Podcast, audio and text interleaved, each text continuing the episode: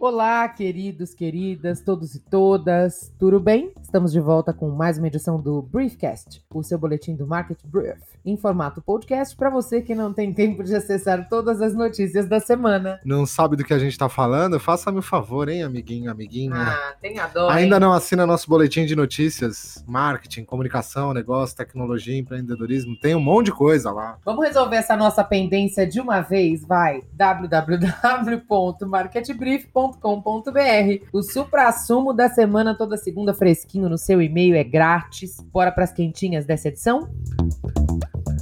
Lembram das promessas e sonhos dos primórdios da internet? Então, parece que a coisa não é bem assim, né?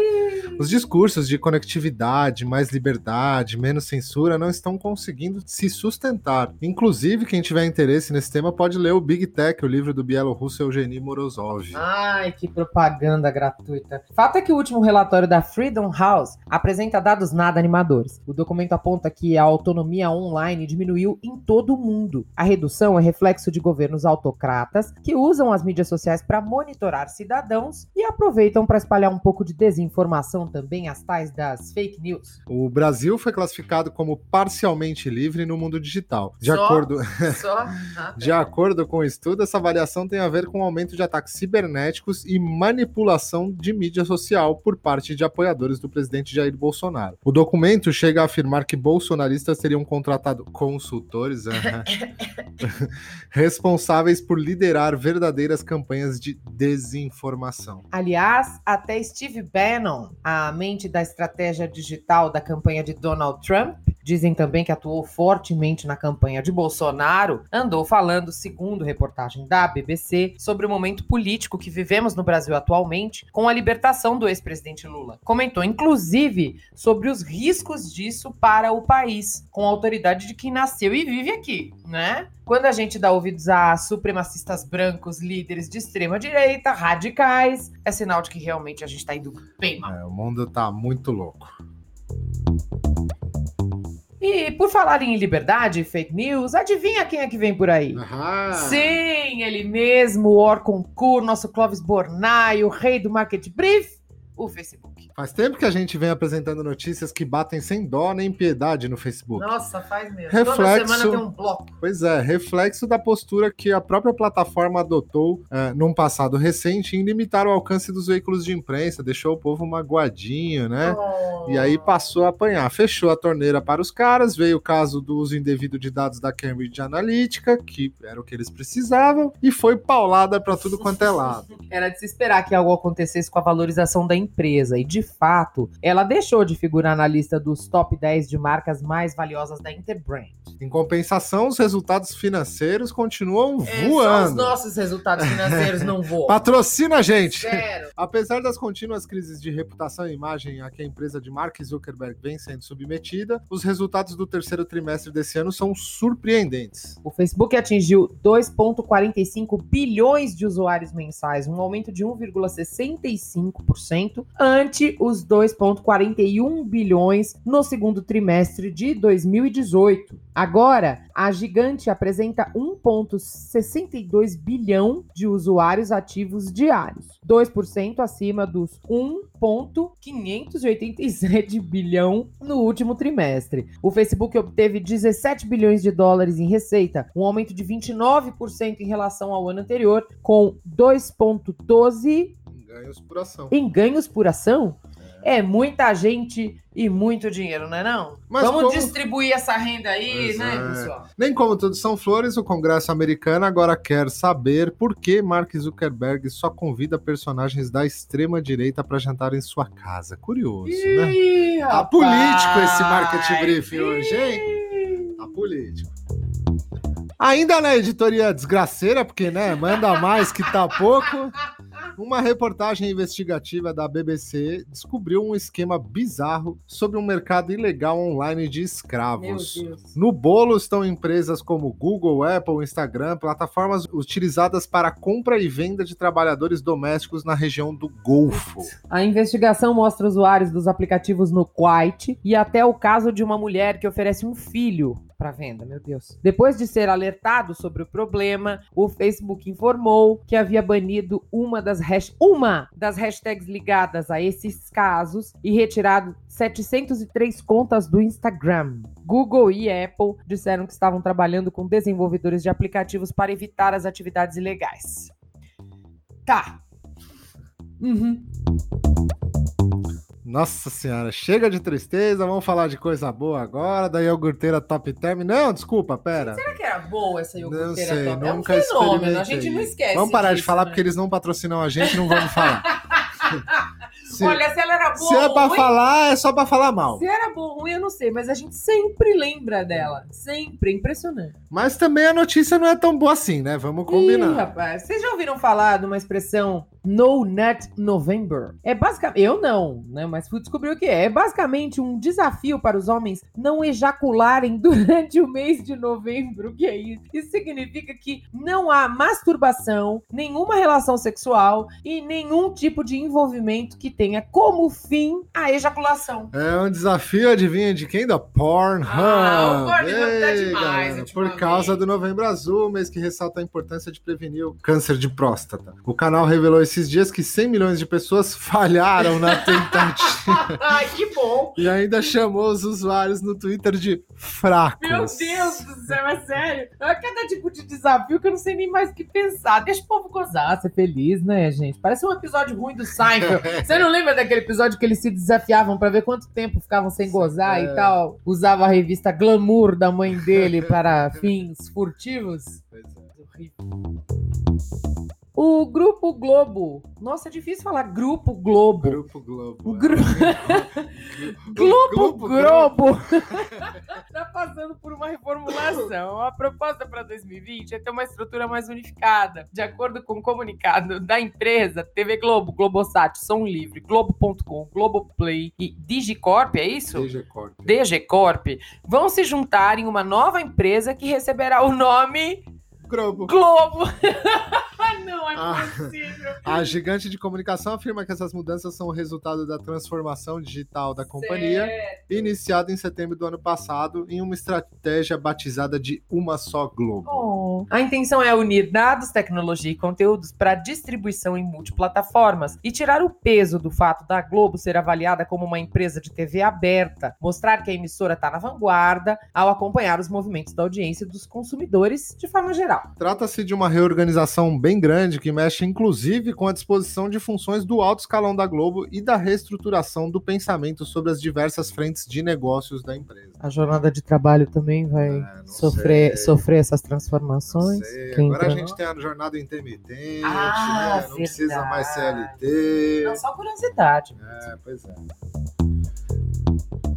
Você participa de muitos grupos no Zap Zap, Juliana? Juliana.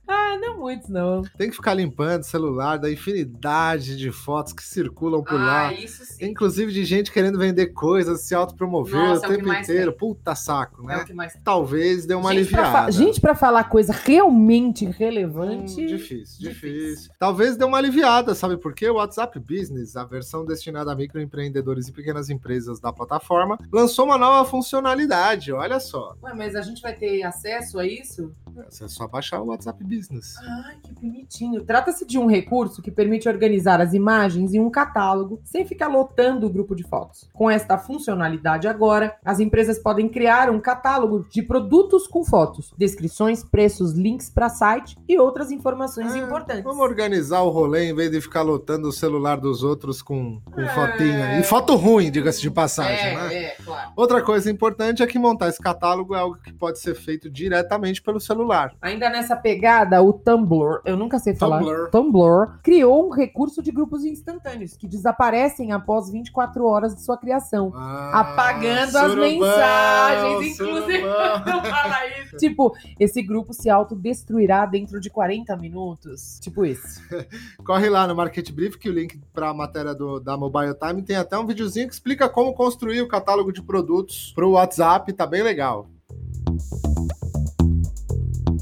Para quem não teve a oportunidade, como nós, de participar ao vivo do Web Summit lá em Lisboa, a gente fez uma curadoria de conteúdos que mostram o que rolou de mais importante por lá ao longo dos dias do evento. Vai lá no Market Brief e dá uma conferida. Ao contrário de, da gente que não é importante, nossa querida Aline Sordilli é bastante. Que não é nada, é, você quer dizer, né? A Aline esteve lá conferindo de perto, inclusive a palestra do Edward Snowden, que Ixi. deu o que falar, e as discussões prolongadas sobre o advento de 5G cada vez mais próximo. Ixi.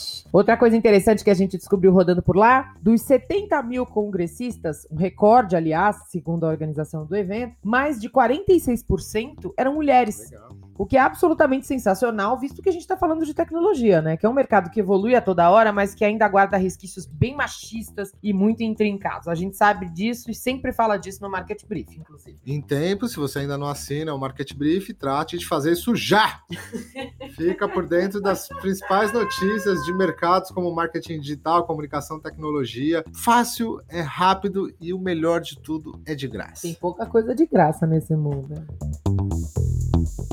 E agora, nosso famoso quadro de menções honrosas sobre coisas e assuntos que a gente não podia deixar passar e que você pode conferir lá também no Market Brief. O YouTube tenta mais uma vez impulsionar o seu modelo de transmissão ao vivo, embora acusado de censura por vetar um vídeo sobre transgeneridade. Como as mídias sociais deram voz ao consumidor ecológico e mudanças nesse comportamento? Nós deveríamos estar no TikTok as crianças, pelo menos, já estão lá. O Alexa, via Amazon Pay, agora paga suas contas pelo comando de voz. Ah, e falando em Amazon, ela anunciou a abertura de um centro de robótica avaliado em 40 é bilhões de dólares. Qualquer coisa que os caras fazem tem uma fortuna. Como a inteligência artificial e os direitos humanos foram arrastados para a guerra tecnológica Estados Unidos e China.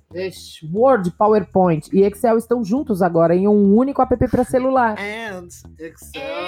Excel. Você pagaria 70 mil dólares num iPhone 11 com um relógio de ouro? 70, não sei. Talvez 55. Ah, tô brincando.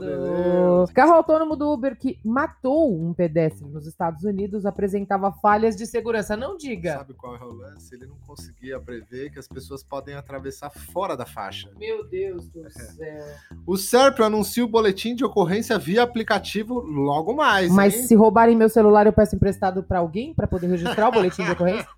É isso que vai acontecer? Pois é. Tá tudo lá, corre pro nosso informativo da semana e saiba muito mais. www.marketbrief.com.br pelo amor, vamos encerrar com dois tópicos bacanas para levantar o astral do ouvinte nesse começo de semana. Em tese, começo de agora. semana. Que coisa mais incrível! Nanorobôs que estão sendo desenvolvidos na China prometem revolucionar o tratamento de doenças. Os pequenos robôs são capazes de se mover dentro do corpo de um paciente para tratar tumores.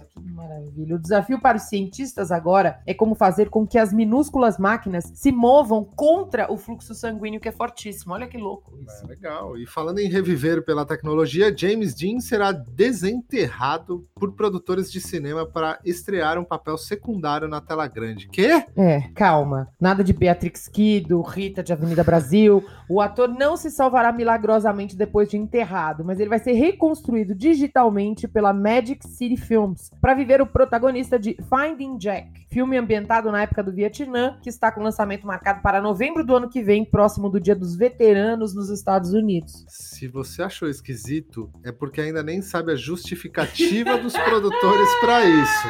Abre aspas. Nós procuramos em todos os lugares pelo ator perfeito para interpretar o papel de Rogan, que conta com um arco de personagem dos mais complexos. E após meses de pesquisa, nós decidimos por James Dean, declarou um deles em entrevista recente. Gente.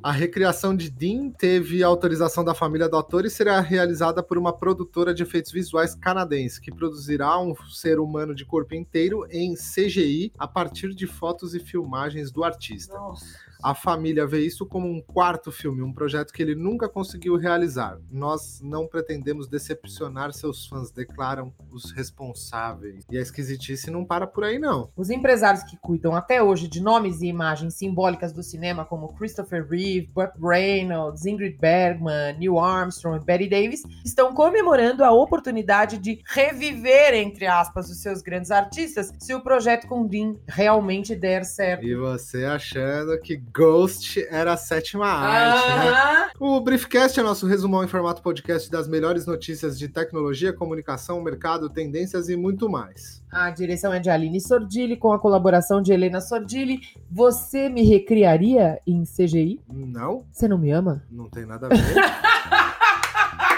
nada a ver uma coisa com a outra.